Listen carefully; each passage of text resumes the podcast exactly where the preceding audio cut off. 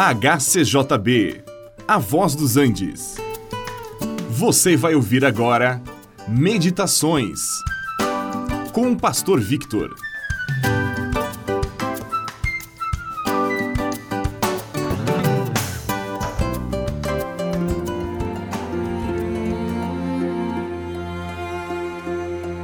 O profeta Oséias descreveu a tribo de Efraim como representante do povo de Israel, que se separou de Judá quando o reino de Israel se dividiu.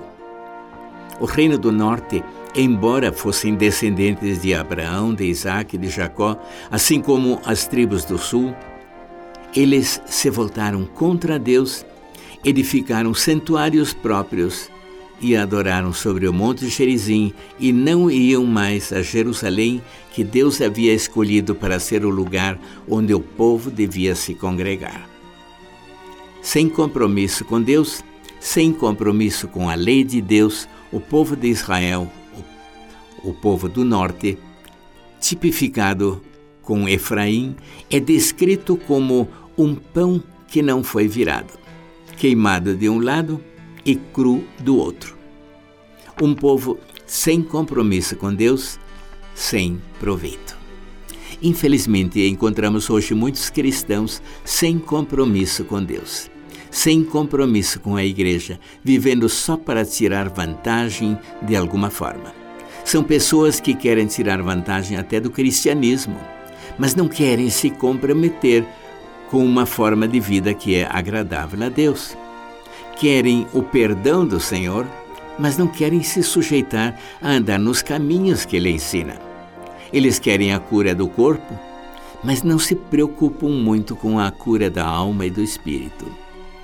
São pessoas que estão com um pé no mundo, pensando que podem estar com o outro pé no céu. Só que isso não é possível. O Senhor Jesus disse claramente que nós não podemos servir a dois senhores simultaneamente. É impossível estar de bem com Deus e com o mundo ao mesmo tempo.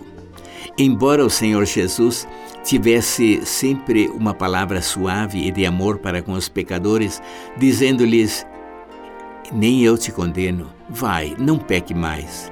Embora dissesse: Perdoados estão os teus pecados, ele não deixava barato quando falava com pessoas que não queriam assumir um compromisso com Deus, embora soubessem o caminho pelo qual deveriam andar.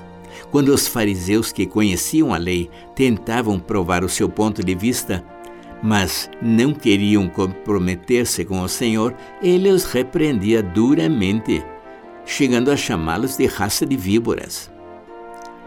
Deus enviou seu Filho para salvar pecadores não para deixar por menos a penalidade do pecado. Foi por isto que o Filho de Deus, que não havia cometido pecado algum, morreu pelos nossos pecados, e assim nós pudéssemos obter o perdão e a vida eterna. Deus requer um compromisso por inteiro quando queremos receber a sua graça e o seu perdão. Escreva para a HCJB. Rua Frederico Maurer, 2801, Curitiba, Paraná. CEP 81 670 020. Telefone 41 3376 3553.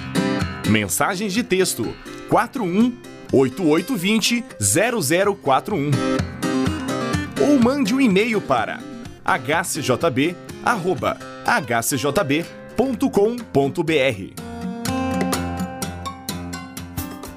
Você também pode ouvir a nossa programação pela internet. Entre na nossa página www.hcjb.com.br